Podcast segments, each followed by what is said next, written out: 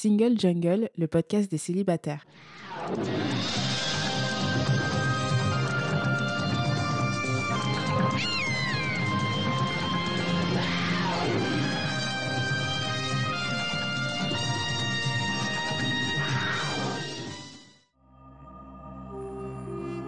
Je suis Louisa Amara et j'ai créé Single Jungle, un podcast dédié aux célibataires.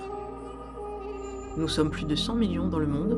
En France, l'INSEE estime qu'il y a 41,3% de célibataires, au sens juridique. En effet, les personnes divorcées, dépaxées, séparées, veuves ne sont pas comptées. Nous sommes donc très nombreux et surtout nombreuses. Pourtant, on nous répète que la norme, c'est le couple. Eh bien, ça n'est plus vrai. Dans ce podcast, je reçois des autrices, des auteurs, des expertes du sujet, mais aussi et surtout des célibataires qui nous racontent leur parcours. Ce podcast, c'est le vôtre. Bienvenue Bonjour et bienvenue dans ce nouvel épisode de Single Jungle. Aujourd'hui, je suis avec Christelle Murula. Bonjour Christelle. On va parler ensemble de ton livre qui s'appelle Amour silencieux, repenser la révolution romantique depuis les marges. Tout un programme, mais d'abord on va se situer. Donc je commence. Je m'appelle Louisa Amara. Je suis une femme de 42 ans, une femme cis hétéro, racisée d'origine algérienne, kabyle par mon père. Je suis une femme grosse, je suis une femme valide, donc qui n'est pas en situation de handicap. Et en termes social, je suis une femme transfuge de classe. Mes parents étaient, pour mon père, ouvrier et ma mère était secrétaire comptable, donc plutôt classe moyenne ouvrière, entre guillemets. Et par mon parcours professionnel, je suis devenue cadre dans la communication, donc CSP, catégorie socio-professionnelle supérieure, ce qui fait de moi une transfuge de classe. Et c'est déjà pas mal. Et toi? Donc moi, Christelle Murula, j'ai 27 ans. Je suis une femme euh, cis-hétéro, d'origine congolaise euh, par mes parents. Et je suis journaliste en région parisienne. Donc euh, j'évolue dans un milieu plutôt privilégié, je dirais. Voilà. C'est pas mal aussi. tu navigues en fait entre deux classes. Une classe peut-être un peu, je dirais un peu aisée ou intellectuelle. En fait moi, c'est mon père qui est transfuge de classe. Moi, je me considère pas du tout comme transclasse, c'est-à-dire que je viens plutôt de classe moyenne supérieure, je dirais. Parce que mon père est, cadre, ma mère est employée. Puis moi, euh, durant mon parcours, euh, j'ai été en école privée, j'ai eu des profs particuliers chez moi, donc euh, franchement, j'ai été quand même assez privilégiée, je dirais. Ok, bah merci pour cette transparence. Mmh. Et la classe sociale, c'est un des sujets qui est évoqué assez longuement dans ton livre. Alors, pour commencer, évidemment, pourquoi ce livre? Alors, en fait, euh, ce livre, il a une très très longue histoire. Moi, j'avais eu l'idée euh, pendant le confinement d'écrire un livre sur le célibat en fait, sur euh, la place des femmes célibataires en France surtout, et sur comment est-ce que la société faisait comme une espèce de propagande aux couples monogames. Mmh Moi, je voulais faire ça en mode analyse journalistique, analyse d'études sociologiques, d'études statistiques, d'éléments de, pop culture aussi. Donc moi, c'est ça ce que j'ai vendu à la maison d'édition euh, à la base. Et c'était euh, en juin 2020, donc ouais, juste après le premier confinement. Et puis, euh, j'avais un peu de mal à, écrire. Je sais pas trop pourquoi, alors que mon plan était fait. Enfin voilà, on savait où est-ce qu'on devait aller. Mais j'avais un peu de mal à écrire. Et je pense qu'en y réfléchissant, c'est peut-être parce que le sujet n'était pas là. Parce que c'était pas mon sujet, entre guillemets. Et entre-temps est arrivée euh, la rentrée 2021, donc septembre 2021, où il y a eu beaucoup, beaucoup de productions autour de l'amour, autour du couple, autour du célibat. Par exemple, le podcast Le cœur sur la table de Victoire Tueillon, Réinventer l'amour, le livre de Mona Cholet, plein d'autres livres, plein d'autres podcasts, plein d'autres choses. Et là, je me suis dit, ah, euh, donc euh, bon, peut-être que j'ai eu le nez, peut-être que j'ai eu le nez pour l'idée, mais d'un autre côté, en fait, je me disais, qu'est-ce que moi je vais apporter dedans? J'ai un énorme syndrome de l'imposteur aussi. Donc, je voyais pas trop l'intérêt d'aller vers cette euh, direction-là parce que je me disais, mais tout va être dit, en fait, dans ces trucs-là. Donc, moi, je vois pas trop ce que je vais apporter de, de plus. Et puis, euh, bon, forcément, comme euh, les travaux m'intéressaient, je me suis penchée dedans, dans tous ces travaux. Et finalement, je me suis pas du tout sentie concernée par ce qui pouvait être dit, par ce qui pouvait être écrit. Alors que pour le coup, je pense que c'est des productions qui ont fait beaucoup de bien à des femmes. Enfin, je pense que c'est indispensable et que c'est cool que ces productions existent. Moi, je sais que j'ai des amis. Euh, enfin, ça a été une révélation, par exemple, Le cœur sur la table ou Réinventer l'amour. Vraiment. Mais moi, je me sentais pas forcément concernée. Et euh, en fait, je me suis rendu compte que si je me sentais pas concernée par ça, c'est parce que peut-être qu'en fait, ça ne s'adressait pas à moi. Que ça ne s'adressait pas à moi, mais que peut-être que vu que le profil de ces femmes qui ont produit ces œuvres, très blanc, plutôt citadin, très bourgeois, hétéro aussi, de classe aisée, etc. Peut-être que ça s'adressait justement bah, à des femmes qui leur ressemblent. Et j'ai vu une vision de l'amour que je ne connaissais pas de par mes origines raciales et mes origines sociales aussi, parce que tout à l'heure, je me suis décrit comme assez privilégiée, mais j'ai quand même grandi en banlieue parisienne, pas, enfin voilà, enfin j'ai grandi en banlieue parisienne, quoi, donc pas, pas, la à petite Paris. couronne non plus. Pas du tout la petite couronne. Et vraiment, je me suis dit, mais quand je les lis ou quand je les écoute, j'ai l'impression que c'est quand même assez facile de tomber amoureux, d'avoir accès à l'amour, d'avoir accès au couple. Alors que moi, perso, en tant que femme noire qui ait grandi en Essonne dans le 91, enfin, c'était pas du tout ça, quoi. Et c'était pas ça parce que je suis une femme noire ayant grandi dans, en- dans le 91. J'ai même pas eu besoin de passer un coup de fil à mes éditrices. Mes éditrices m'ont appelé en me disant Hé Christelle, peut-être qu'il faut aller vers euh, autre chose pour ce bouquin. Et moi, j'étais complètement d'accord. Et on est parti euh, voilà, dans, cette nouvelle version. Et, et c'est ce qui est sorti euh, aujourd'hui. Moi, en fait, ce livre-là, quand je l'ai vu, pour tout te dire, je me suis dit, mais le titre déjà est quand même assez fort.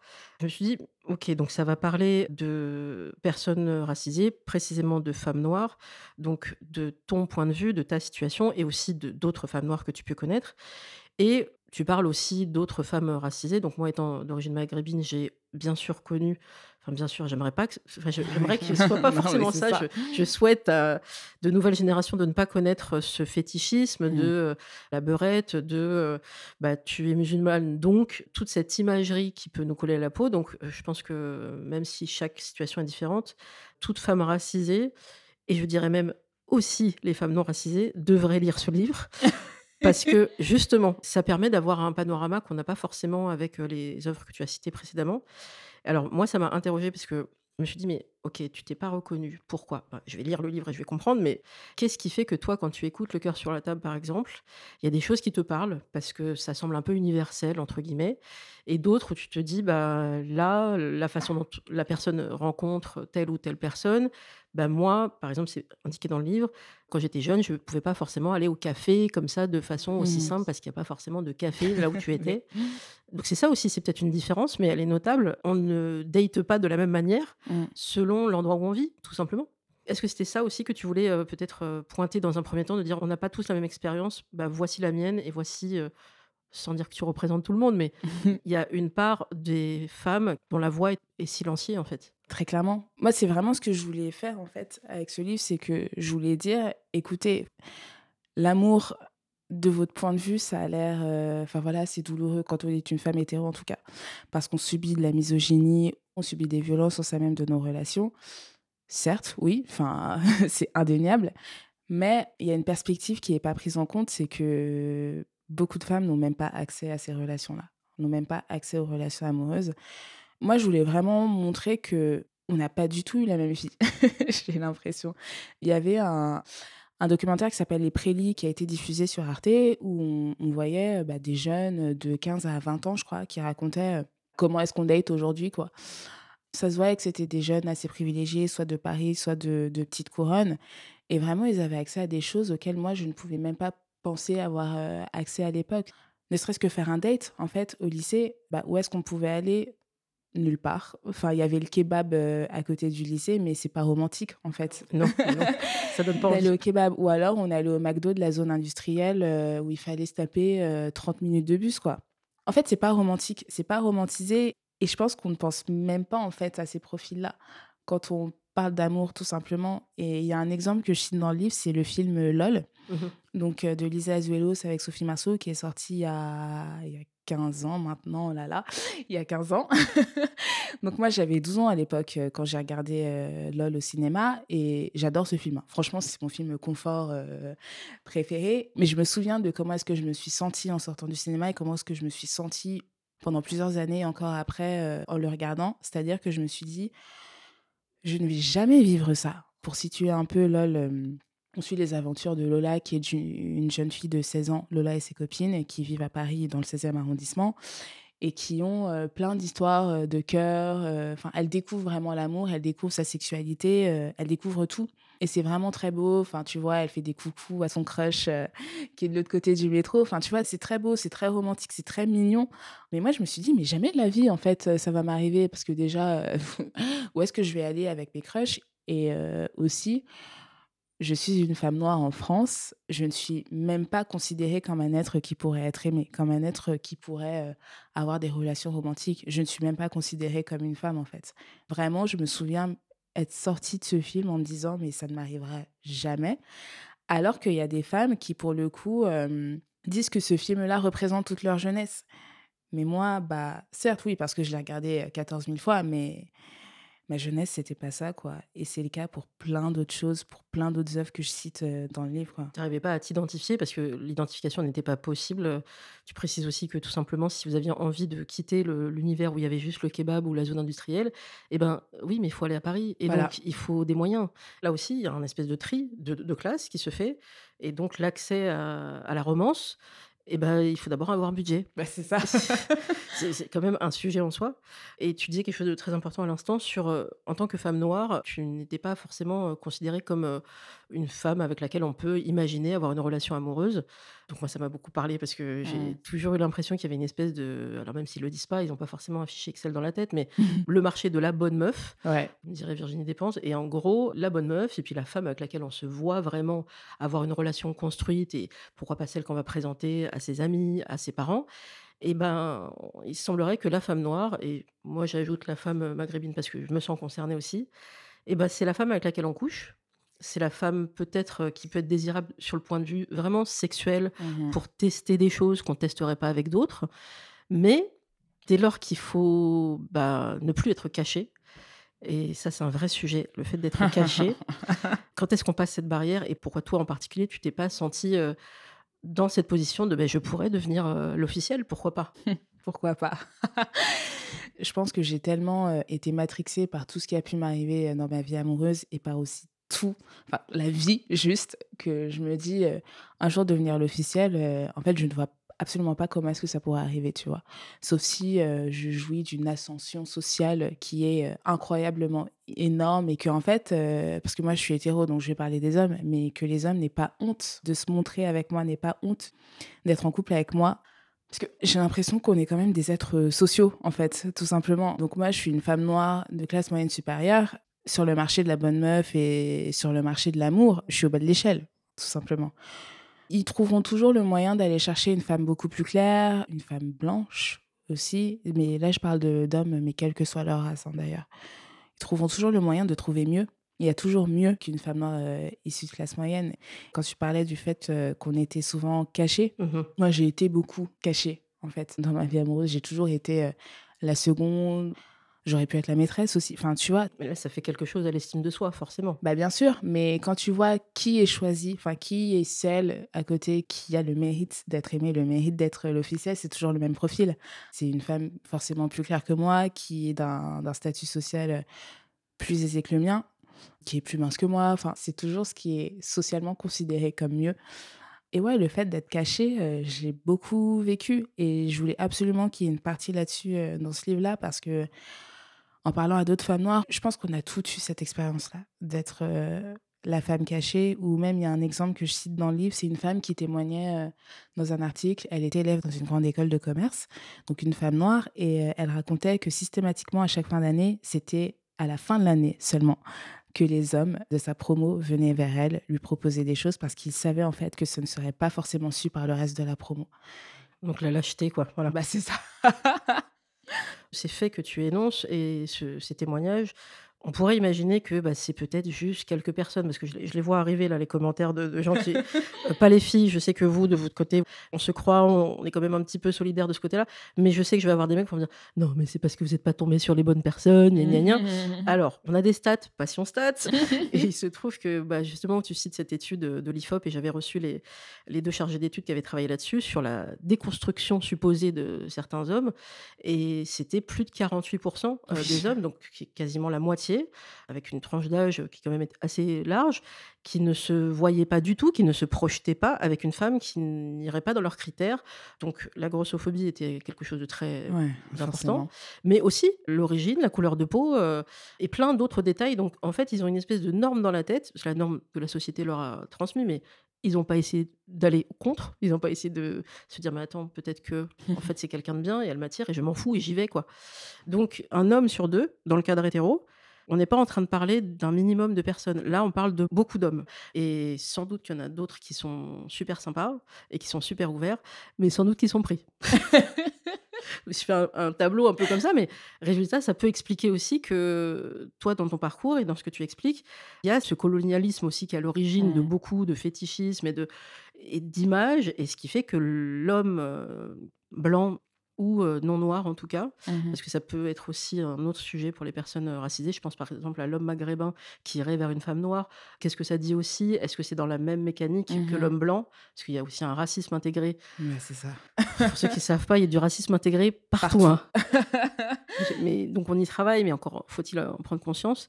Et je voulais t'emmener vers la piste de l'amour noir. On avait parlé un petit peu avec euh, Anthony Vincent, justement, lui disait le black love. Et oui, on y revient. Alors, est-ce que tu peux peut-être le définir et expliquer euh, à quel point c'est politique ce sujet? Le Black Love, il a été euh, théorisé euh, aux États-Unis au début des années 2010. J'ai plus le nom en tête, mais, c'est un homme qui a expliqué dans son livre que le Black Love était forcément politique parce que, en tout cas aux États-Unis, il y a tellement une grande propagande de la criminalisation des hommes noirs, voilà, avec plusieurs lois concernant le, trafic de drogue et la répression sur le trafic de drogue. Beaucoup d'hommes noirs sont allés en prison, donc beaucoup de familles noires étaient séparées. Et il y a eu forcément aussi cette image de l'homme noir forcément dangereux, forcément violent, que ce soit dans les médias, que ce soit dans les œuvres de fiction. Et en fait, le Black Love, l'idée, c'était vraiment de se dire, il faut qu'on s'aime entre nous, entre noirs, il faut qu'on recommence à s'aimer, il faut qu'on montre que l'on peut s'aimer, qu'on se réunisse et qu'on lutte en fait contre ça. Forcément, en plus, dans une euh, société, et là je parle des États-Unis comme euh, de la France, où il y a une propagande qui montre que le noir est moche, le noir est sale. En fait, il y a vraiment euh, une espèce de... On nous pousse à nous détester nous-mêmes, on nous pousse à au racisme intériorisé en fait. Et donc le Black Love, c'est aussi euh, une idée de dire, bah en fait, on s'aime et on va s'aimer entre nous et vous allez rien faire. Mhm. c'est ça le Black Love. Et moi, j'en parle forcément dans le bouquin parce que c'est quelque chose de très beau, moi je trouve. Mais, mais je trouve que c'est quand même aussi assez utopique. Pourquoi? Parce que là, je vais prendre le contexte franco-français. Donc, il y a ce qu'on appelle la misogynie noire Oui. qui existe partout dans le monde. C'est une, une forme de misogynie euh, spécifique aux femmes noires. Donc, le fait de détester les femmes noires, de se moquer des femmes noires, etc. Enfin, voilà, tout le package. Et en fait, la misogynie noire, c'est pas l'apanage que des hommes blancs ou que d'autres hommes racisés. C'est aussi beaucoup, en France, l'apanage des hommes noirs. C'est là que moi, j'ai pris un, peu le Black Love dans le livre. Ça va pas nous protéger des violences, en fait, Mhm. le Black Love. Déjà, si on ne subit pas de violence dans un couple hétéro, c'est... Oui, ça peut être des violences verbales, ça peut être Oui. plein de choses. hein. Ouais, ouais. toute violence, violence physique, violence verbale, violence ps- euh, psychologique. Enfin voilà, quand on ne subit pas de violence dans un couple hétéro, enfin super quoi. Enfin, on a gagné au loto. De un et de deux, la misogynie noire, elle est très présente chez les hommes noirs aussi. C'est pas forcément le black love qui va nous sauver justement du racisme. Je pense pas du tout. Surtout, le black love, c'est encore beaucoup centré sur l'amour romantique. Mhm. Et uniquement sur l'amour romantique. Alors que moi, j'aimerais beaucoup, euh, mais ça, j'y ai réfléchi il y a pas très longtemps, donc c'est pas forcément dans le livre. moi, j'aimerais beaucoup que quand on parle de black love, on parle aussi d'amour de soi en tant que personne noire, Mhm. d'amour pour sa communauté aussi, valoriser sa communauté, valoriser qui l'on est en fait, parce que c'est difficile de s'aimer euh, quand on est noir en France. Vraiment, c'est un parcours du combattant. Enfin, moi, je sais que j'ai mis du temps, mais vraiment beaucoup, beaucoup de temps à arrêter d'être complexée par ma couleur de peau. Franchement, je pense que ça fait moins de cinq ans hein, que j'ai arrêté de complexer par rapport à ça et par rapport à tout ce que ça impliquait en fait d'être euh, noir en France. Le Black Love, euh, c'est ça. Et voilà. Peut-être qu'on peut aller vers le colorisme aussi, parce que c'est un sujet qui est très connu des personnes militantes et des personnes qui s'intéressent au sujet. Moi, je pense que je, je l'ai vu, surtout sur YouTube, il y a quelques années, euh, Je mettrai les références des personnes qui en parlaient très bien, dont Clem. Mmh.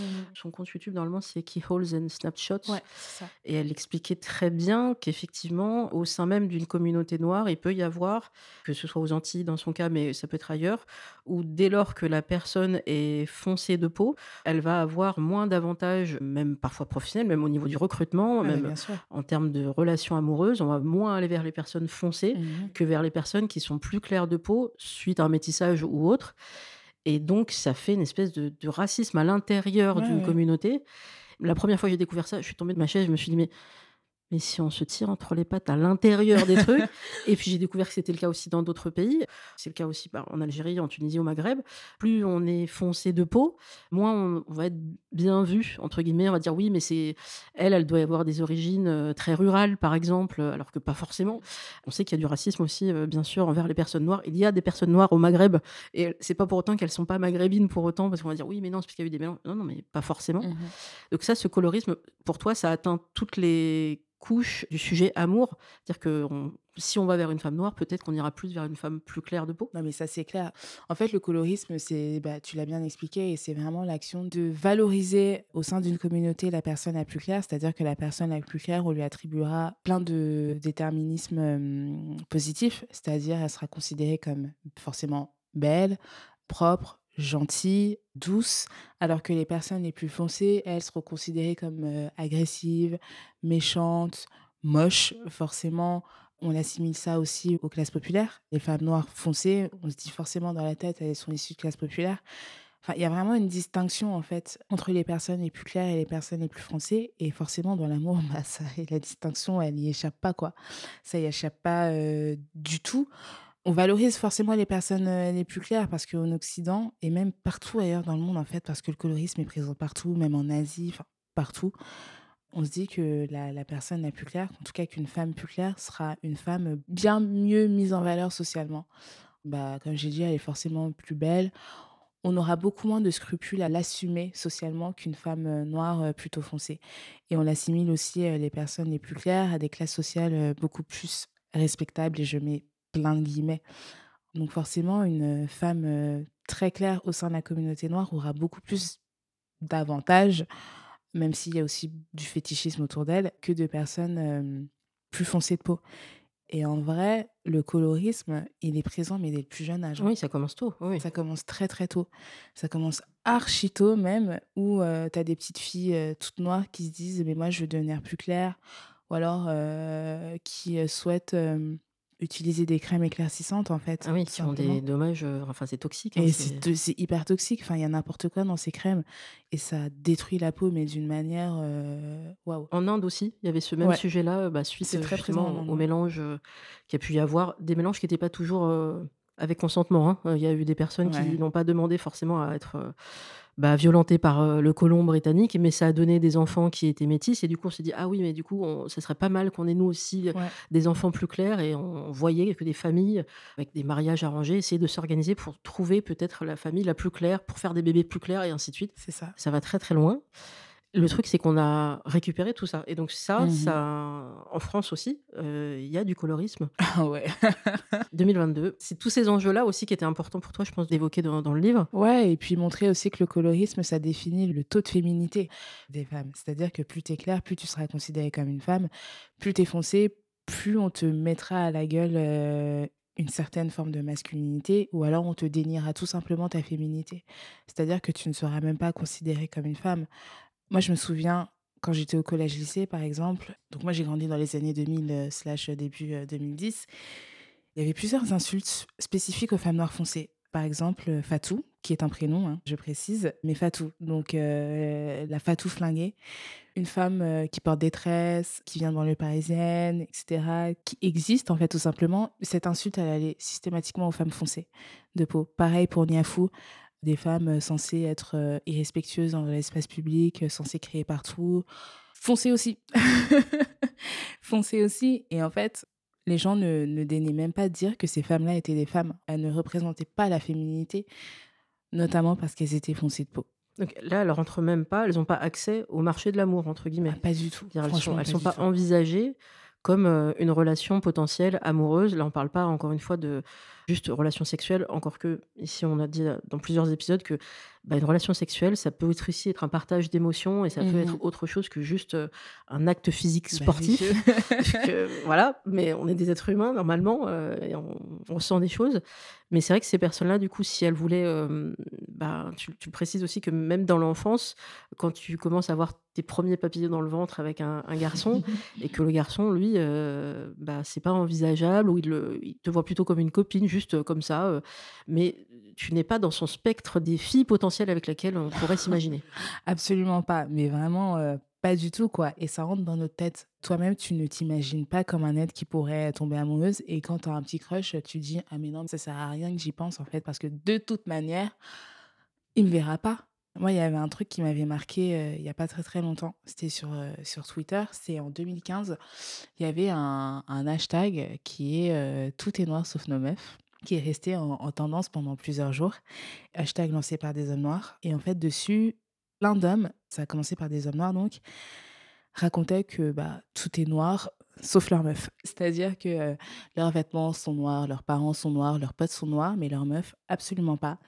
Et avec ça, il y avait des insultes du type euh, charbon, pétrole, euh, enfin, tout ça, quoi. Vraiment, une manière de dire à quel point on ne nous toucherait même pas avec un bâton parce qu'on est foncé de peau. Et forcément, il y a un hashtag comme ça qui, euh, qui pullule.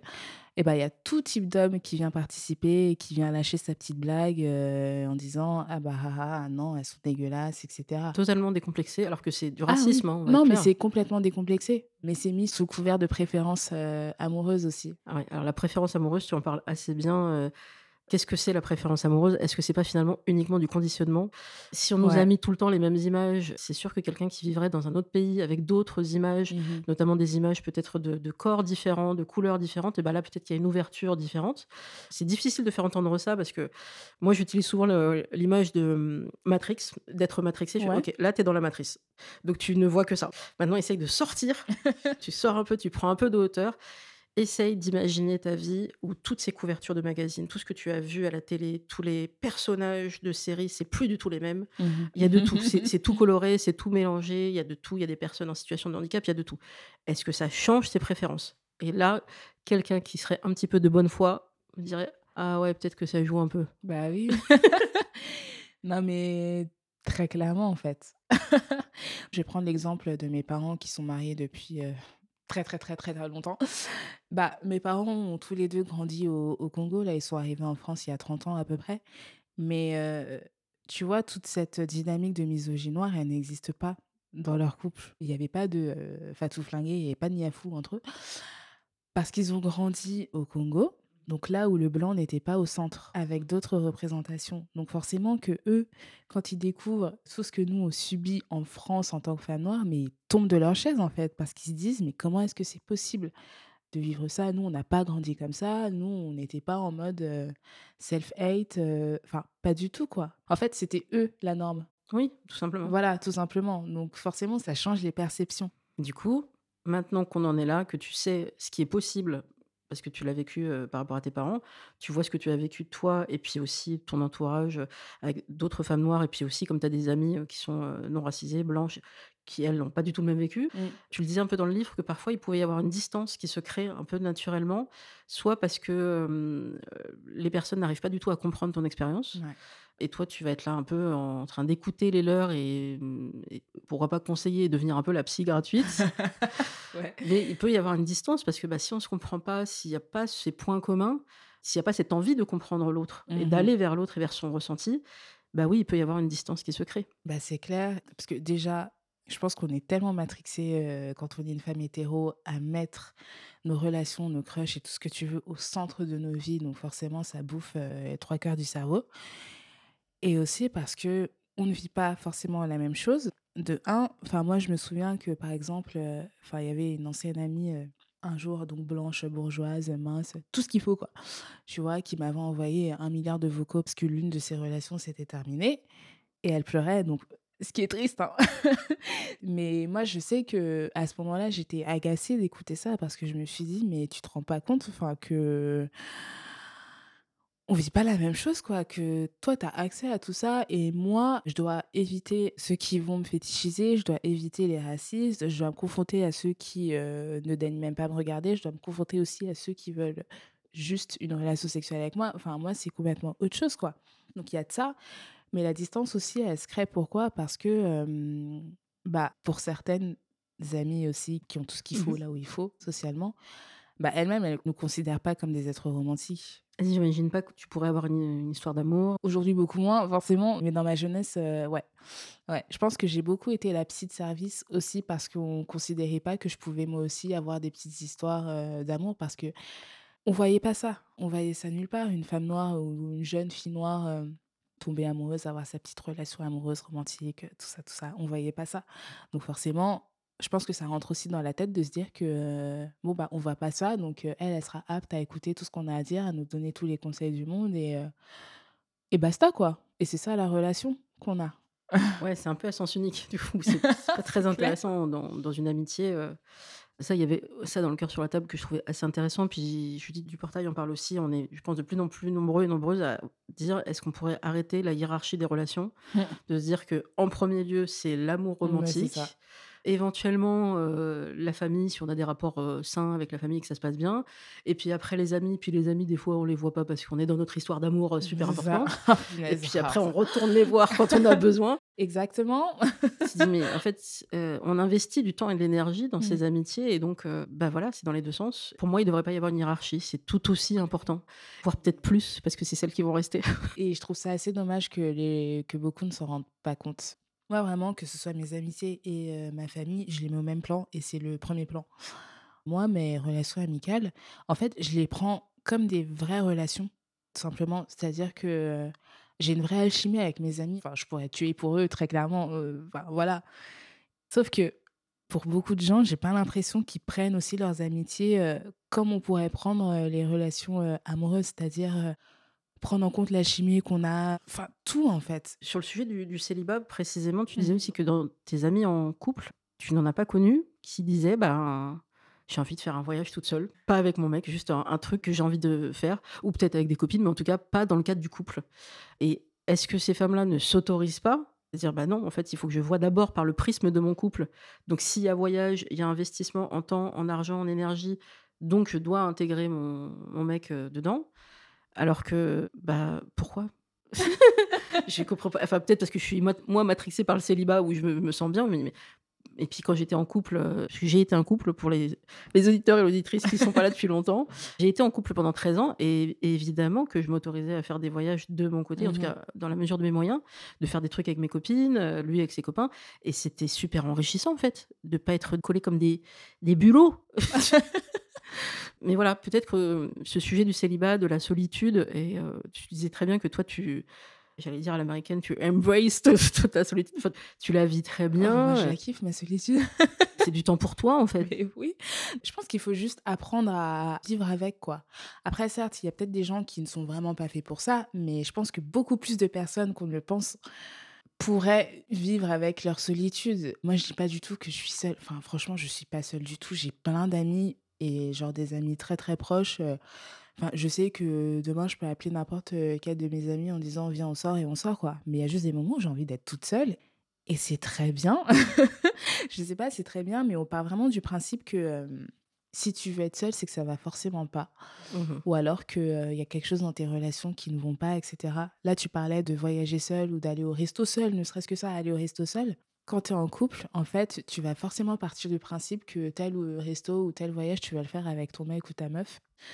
Parce que les gens aussi se diraient: «Ah mais si vous faites pas ça tous les 2 alors que vous êtes censés, tout faire à 2, c'est que ça va pas». Bah non, c'est juste qu'on garde notre individualité dans la relation, tout simplement. Les gens ont vraiment ancré dans leur tête qu'à partir du moment où tu es avec quelqu'un, tu dois tout faire avec cette personne.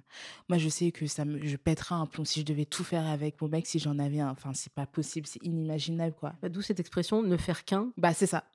Alors, il y a plusieurs conceptions de l'amour. Moi, je la partage pas du tout celle-là, je suis assez d'accord avec toi. Bah, non, c'est 2 personnes et le couple, c'est encore une autre entité et du mh. coup, la charge mentale que le couple aille bien, très souvent, c'est la charge mentale de la femme. Mais bien sûr. Alors que, bah, on est deux, donc tous les deux, et on doit faire en sorte que ça aille bien.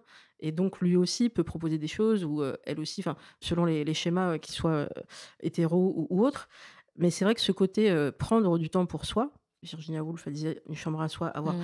une espèce de- d'endroit à soi, soit physiquement, soit les deux. C'est vrai qu'on nous fait croire, la société nous fait croire que si on est seul et qu'on apprécie d'être seul, c'est pas bien. ouais, il y a forcément un truc qui va pas ou t'es bizarre. Oh là là, t'es bizarre. Parce que tu dois aller vers le couple, tu dois aller vers un autre ou une autre, et, et parce que sinon ça remet en question, en fait, Mhm. tout un système bah, patriarcal. Ouais. Alors qu'en fait, euh, bah, si tu vis ta meilleure vie quand tu es seule, ça économise du temps. Et c'est ce que disait Marie Coq dans Vieille fille. Quand on se libère juste de cette charge mentale et de cette euh, charge émotionnelle qu'est la quête de l'amour. Waouh Bah là, euh, tu- ouais, on libère beaucoup de temps quand même. hein. Là, tu te dis, bon, ben, on peut faire plein de choses. Mais tellement de temps. Franchement, euh, pff, j'ai vu la, la différence entre moi et certaines de mes amies, anciennes amies. Moi, parce que, enfin, je l'ai dit tout à l'heure, forcément, quand tu grandis en tant que femme noire euh, en France, euh, t'envisages pas du tout l'amour, quoi, ou alors très peu. Donc moi, je me suis libérée de ce truc-là très vite. Mais quand j'ai vu tout le temps, oh là là, mais tout le temps investi par des amis dans la recherche de quelqu'un, dans cette quête pour avoir quelqu'un, elle euh, commençait un nouveau taf, euh, il fallait forcément trouver une target. Je vais dans un bar, il faut que je trouve partout en fait, partout. Moi, je trouve que c'est beaucoup d'énergie et c'est aussi de l'investissement financier de dingue. Tout ça pourquoi? Oui.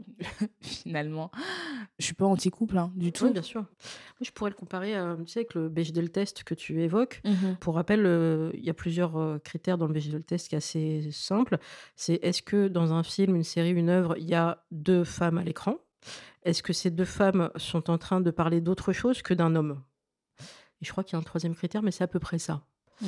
Et là, on se dit, mais alors attends, il n'y a pas beaucoup de films qui passent là-dedans. Ok, alors prenons ce Bechdel test et regardons dans nos relations amicales combien de temps on passe à parler des hommes et de l'amour. Oui.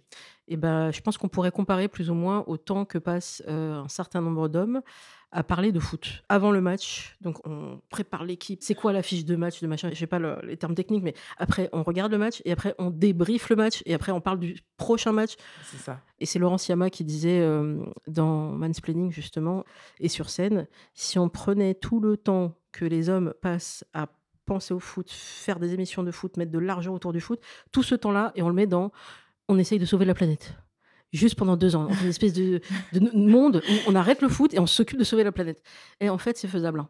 Parce que, parce que vraiment, ils y passent beaucoup de temps, beaucoup d'énergie, Mhm. beaucoup d'argent. Et donc oui, bah, nous, peut-être que, sans s'autoflageller, mais on passe beaucoup de temps, mais parce qu'on nous a élevés aussi à ça, Bah, c'est ça. ouais. à euh, cette quête de l'amour. Alors qu'en fait, si on parle d'autre chose, juste, c'est quoi tes projets Toi, t'as envie de faire quoi? Toi, toi, pas ton mec et ton machin. Mais qu'est-ce que tu veux faire toi euh? Ah bah ouais, en fait, on peut parler de plein de choses. En fait, c'est très présent. Il y avait une phrase que j'ai virée finalement euh, du texte où même moi, je me suis autocritiquée et je me suis dit, mais il y a plein. Il y a plein de mes amitiés qui ont débuté parce qu'on parlait de mecs, en fait. Ouais. Parce que moi, je leur parlais des, des mecs euh, qui me plaisaient, avec qui j'avais une histoire, et inversement. En fait, c'est une place tellement immense, mais c'est aussi parce que euh, on nous élève pour ça, limite. On nous élève pour qu'on puisse se marier, avoir des enfants, etc. C'est ça le but de notre vie. Complètement. Alors, par contre, on pourrait se réunir. Moi, je trouve ça rigolo. Ça, marche en, en événement. Moi, je l'ai déjà fait euh, comme ça parce qu'on on parlait de, podcasts, on discute avec des gens et on se réunit autour de propos sur la misandrie. Parce qu'on a repéré que, je sais pas, en arrivant euh, sur le lieu en question, on s'est fait emmerder, en- harcèlement de rue. Bon, bah, tu feras gaffe en sortant, tu vois. Il peut y avoir une sororité aussi au, quotidien euh, autour du harcèlement de rue parce que, bah, je vous remettrai les stats, mais c'est énorme. Je crois que c'est 95% des femmes qui ont connu au moins une expérience de harcèlement de rue. Ça peut aller de simplement le terme, euh, donc salope ou ce que vous voulez, à la main aux fesses, à ça peut aller beaucoup plus loin. Donc on peut se réunir aussi autour de ça, ces vécus qui sont parfois dramatiques. Mais on pourrait aussi se dire, on se réunit, on parle d'autres choses, et on construit, et on le voit dans les associations, justement, qu'il y a notamment en non-mixité. Moi, je suis pour la non-mixité à tout niveau, que ce soit de la non-mixité, euh, donc juste entre femmes, ou si besoin, bah, des cercles avec des personnes que euh, racisées, qui ont Mhm. besoin d'évoquer un sujet en particulier, qui se sentent mieux dans ce, ce cadre-là. Ça, c'est pas forcément un sujet abordé dans le livre, mais peut-être pour aller vers la conclusion, toi, ce livre, pour toi, c'est un, début, parce que je l'ai senti comme ça un peu en, termes de fin. Mmh. C'est une pierre à l'édifice et tu aurais envie qu'on aille un petit peu plus loin, qu'on réfléchisse à, tous ces sujets, tous ces angles morts. Et je voulais te remercier aussi du fait que tu beaucoup parlé des personnes en situation de handicap. Mmh. Alors, qu'est-ce qui fait que tu as eu envie de bah, leur donner une voix, tout, simplement? Bah, En fait, je ne voyais pas comment est-ce que je pourrais ne pas en parler. Enfin, parce que ces femmes-là, elles existent aussi, quoi. Mais c'est pareil. Euh, en fait, comme elles ne sont pas valides, on part du principe qu'elles n'ont pas de vie amoureuse, alors qu'elles en ont une, tout simplement. Alors qu'il y a beaucoup, beaucoup de témoignages qui pullulent euh, partout, que ce soit des blogs, euh, les réseaux sociaux, etc., des livres aussi. Mais elles sont complètement invisibilisées, bah, comme si elles n'étaient pas pareil que les femmes noires, en fait, je dirais, comme si elles n'étaient pas des êtres romantiques, en fait, qui pourraient avoir des relations romantiques. Et moi, vraiment, enfin, c'était même pas un truc de me dire, oh, il va falloir absolument que je parle des personnes handicapées pour cocher la case, elle a parlé des personnes handicapées. Non, non. Pour moi, c'était juste logique, en fait, d'en parler. je vois pas comment est-ce que j'aurais pu écrire un livre en parlant des marges sans parler d'elles sans prendre leur voix pour autant dans le sens où tu les cites. C'est ça, moi je voulais pas non plus parler à leur place parce qu'elles le font très bien toutes seules, tout simplement. Je l'ai dit dans la conclusion, moi j'espère que ce livre ce sera juste un premier pas pour que d'autres femmes, d'autres profils sociaux puissent elles aussi écrire en fait, avoir le privilège d'écrire, avoir le privilège de faire des podcasts, avoir le privilège de pouvoir dire comment ça se passe pour elles et ça vaut aussi le coup pour les femmes handicapées et c'est pour ça que enfin déjà je suis pas handicapée, donc j'ai pas à, écrire des tonnes et des tonnes de trucs là-dessus. Et les ressources, elles existent en fait, elles les créent elles-mêmes. Donc toi, tu es leur porte-voix, dans le sens où tu vas les relayer, et puis tu vas essayer de montrer aussi que, bah, par exemple, il y a des livres, il y a Elisa Rojas qui, a, fait un livre là-dessus. Il y avait aussi donc Céline Extenso sur Twitter qui avait fait tout un fil de tweets pour expliquer son, un son super blog, voilà.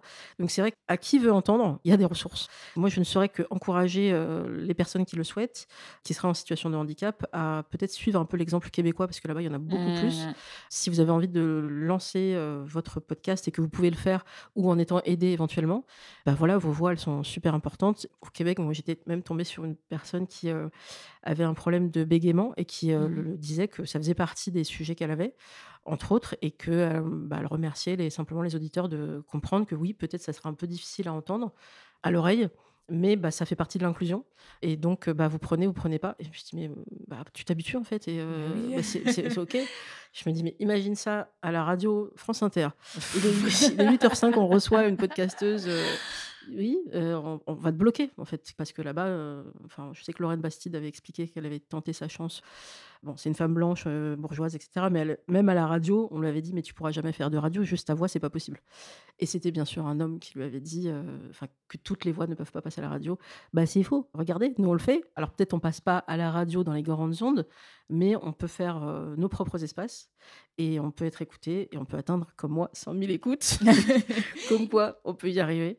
Est-ce qu'il y avait un sujet peut-être qu'on n'a pas abordé que tu souhaiterais peut-être pousser particulièrement? Il y a peut-être bah, les solutions qu'on offre et qui ne sont pas accessibles à toutes, par exemple. Il y a un chapitre où je parle du lesbianisme politique. Donc en fait, quand il y a eu toute cette prolifération d'œuvres sur le couple, etc., bah, il y a quand même eu plusieurs femmes lesbiennes qui ont dit à raison, mais en fait, tout ce que vous dites, ça a déjà été dit dans les années 70 par Moody Wittig, par Adrienne Rich, etc., qui ont théorisé euh, le lesbianisme politique, c'est-à-dire privilégier les relations qu'avec les femmes, que ce soit les relations économiques, mais les relations aussi euh, amoureuses avec les femmes. Choisir, en fait, de devenir lesbienne. Moi, je me suis penchée sur ces textes et euh, dès les premières pages, tu vois que Monique Wittig elle compare la situation des femmes à celle des esclaves, comme si les femmes esclaves n'existaient pas. Donc moi, ça m'a vraiment gênée. Je me suis dit, pourquoi est-ce que vous nous conseillez de lire Monique Wittig si c'est pour qu'elle... Enfin, bref. Et même en y réfléchissant, je me suis dit, ok, donc choisir le lesbianisme politique, très bien, mais qui peut le faire? Est-ce que, je sais pas, moi, je vais prendre un exemple, mais une femme noire de culture musulmane qui habite à Aulnay-sous-Bois et qui est encore très attachée à ses parents peut choisir de devenir lesbienne facilement? Est-ce qu'elle peut, elle, se risquer à être confrontée à de la lesbophobie? Enfin, je ne pense pas que ce soit aussi facile pour elle de réfléchir à ça. Je ne pense même pas qu'elle y réfléchisse, en fait. Moi, je trouve ça assez cruel quand même de, dire euh, à des femmes euh, bah, ton mec, c'est une merde, quitte-le. Je trouve ça assez cruel de dire ça ou de dire ah bah la solution c'est juste d'arrêter de date. En fait, il y en a qui n'ont même pas le temps de réfléchir à ça parce que leur priorité c'est juste de survivre tout simplement, de survivre économiquement, de payer leur loyer, de trouver de la bouffe euh, pour leurs enfants. Il y en a qui sont à milieu en fait de toutes ces réflexions d'un petit cercle parce qu'il faut le dire, on est quand même encore dans un tout petit cercle. Et euh, Paris, c'est pas la France. Et puis il y a de nouvelles injonctions du coup qui s'ajoutent Ouais. maintenant, qui sont euh, bah, liées à quel est ton niveau de féminisme? Est-ce que tu fais bien les choses si euh, bah, ton homme il n'a pas compris qu'il pouvait, il devait faire la vaisselle non pas pour aider mais pour pleinement participer comme parce que lui aussi il mange donc lui aussi il faut qu'il lave. Et du coup on en est à dire aux femmes apprends à déconstruire ton homme Bah oui. comme si c'était un travail qui leur euh, revenait, encore un travail gratuit à faire. Ou alors, il y a l'autre solution, mais enfin, Passion Stat, vous allez avoir du mal, en trouver un qui est déjà tout déconstruit. Et vous verrez qu'en fait, souvent, il y a trois ou quatre femmes épuisées derrière Bah euh, oui. qui, ont, qui- qui ont fait ce travail avant. Et c'est souvent ce qu'on me dit euh, après une relation un peu longue. On me dit, mais tout le travail que j'ai fait pour qu'il soit un peu bien Mhm. maintenant, c'est quelqu'un d'autre qui va en profiter. Et bah, sororité, écoute, voilà, c'est c'est quelqu'un d'autre qui en profite. tellement horrible. Mais, c'est- mais c'est ça, mais je l'entends tellement souvent. Et d'ailleurs, c'est Issa qui disait ça Oui, dans Insecure oui, dans aussi. Insecure, elle Je le dit. oui, bah ouais, bah c'est ça, en fait. Mais c'est ça. Et en fait, euh, vous voulez déconstruire votre mec, mais en fait, Google existe. Il va sur Google tout simplement. Mais ils se documentent pas parce que ça les intéresse pas, parce que l'oppresseur n'a pas toujours intérêt à aller voir ce qu'il en est. Bah ça, c'est vrai. C'est que moi, euh, bon, euh, c'est une stat qui sort de mon cerveau, mais je pense sincèrement que tous ces livres, euh, même le mien, va être lu en grande majorité par des femmes. hein. Peut-être si c'est sur la table de chevet éventuellement, bah c'est comme ça que ça a marché pour d'autres. hein. Ouais, mais je suis pas sûre qu'ils s'intéressent vachement à, à tout ça, quoi. Faut aller les chercher pour qu'ils euh, lisent ce type de, de production, quoi. Et moi, je sais que mes potes euh, hommes, pour le coup, bah, mon livre, c'est le premier livre sur l'amour, la première production sur l'amour récente qu'ils lisent, en fait. Ah. Donc, euh, autant euh, pour certaines, on, on découvre pas forcément grand-chose dans le bouquin, autant eux, comme je reprends tout et comme j'explique tout le contexte, en fait, ils découvrent la lune, mais parce qu'ils se sont pas du tout penchés sur tout ça avant, quoi. Alors qu'ils viennent, euh, enfin, tu vois, ils ont grandi à Paris où ils évoluent dans un milieu très privilégié, très médiatico-littéraire, militant, tu vois. Mais le fait est qu'ils se sont pas penchés là-dessus. Ouais, donc peut-être qu'ils se sont pas sentis concernés jusqu'à présent. Non. À moins que vraiment on les pousse, on leur montre la page, le machin. Mais si ça peut être une porte d'entrée, euh, tant mieux. Et alors peut-être pour finir, alors il y a plein d'œuvres qui sont citées que je pourrais mettre en note de bas d'épisode, mais si tu as quelqu'un que tu souhaiterais recommander, un artiste ou une artiste, euh, bah tu peux, sinon ça peut être plus tard. Pour ceux qui me connaissent, je vais être tellement prévisible. Mais euh, lisez Bell Hooks, en fait. Oui, Donc Bell Hooks, euh, une autrice euh, universitaire militante afro-américaine, féministe noire, qui est morte il y a un an maintenant. Et en fait, elle a écrit une pléiade d'œuvres féministes, que ce soit sur les féminismes blancs, sur la masculinité, mais aussi sur l'amour. Et à chaque fois, dans pratiquement chacun de ses livres, il y a toute une partie sur l'amour où elle explique en fait ce que c'est l'amour, le vrai. Euh, pas juste l'amour romantique, un homme et une femme sont amoureux, non. Juste euh, comment est-ce qu'on doit aimer, comment est-ce qu'on doit être aimé, comment est-ce que nos cerveaux, en fait, euh, nous apprennent à aimer d'une certaine manière ou pas justement aimer d'une certaine manière. Et franchement, bah, son œuvre All About Love, qui a été traduite là récemment, Tout sur l'amour, je crois, aux éditions divergentes, elle ouvre les yeux. J'en dis pas plus, mais elle ouvre les yeux, cette traduction, et c'est hyper accessible. super, merci. Alors juste un dernier mot, parce que moi ça me semble important, sur tes éditrices. Oui. Alors parle-nous un peu des éditions d'Aaron, déjà meilleur titre. Non, mais Daron, c'est une toute jeune maison d'édition. Donc, elle a été lancée par Juliette Dimet et Colline Charpentier. Donc, c'est une maison d'édition euh, féministe euh, engagée. C'est une maison d'édition qui est géniale, quoi, tout simplement. Leur premier livre, c'est Décolonialité et privilèges de Raquel et Borghi. Mais elles ont aussi publié euh, Marie da Silva, donc Survivre au taf, Pauline Armange avec Avorté et moi, et d'autres. Il y a que sept livres, je crois. Je crois que mon livre, c'est le septième livre de leur catalogue. Mais euh, il y a plein d'autres choses qui arrivent et franchement, euh, À suivre, de à suivre de très près. C'est déjà un très bon début. Tout ce que tu as cité, déjà, ça donne envie. Bah, merci beaucoup. Je vous recommande vraiment de lire ce livre dont je redis le titre Amour silencieux, repenser la révolution romantique depuis les marges de Christelle Murula aux éditions Daron. Vous pouvez retrouver, euh, chers auditeurs et auditrices, cet épisode sur toutes les plateformes de podcast et balado-diffusion. Coucou aux Québécois et à toute la francophonie. N'oubliez pas de mettre des étoiles sur iTunes, sur Spotify. Et là où on ne peut pas mettre d'étoiles, vous pouvez le partager euh, sur vos réseaux sociaux ou sur WhatsApp ou Signal ou tout ce que vous utilisez.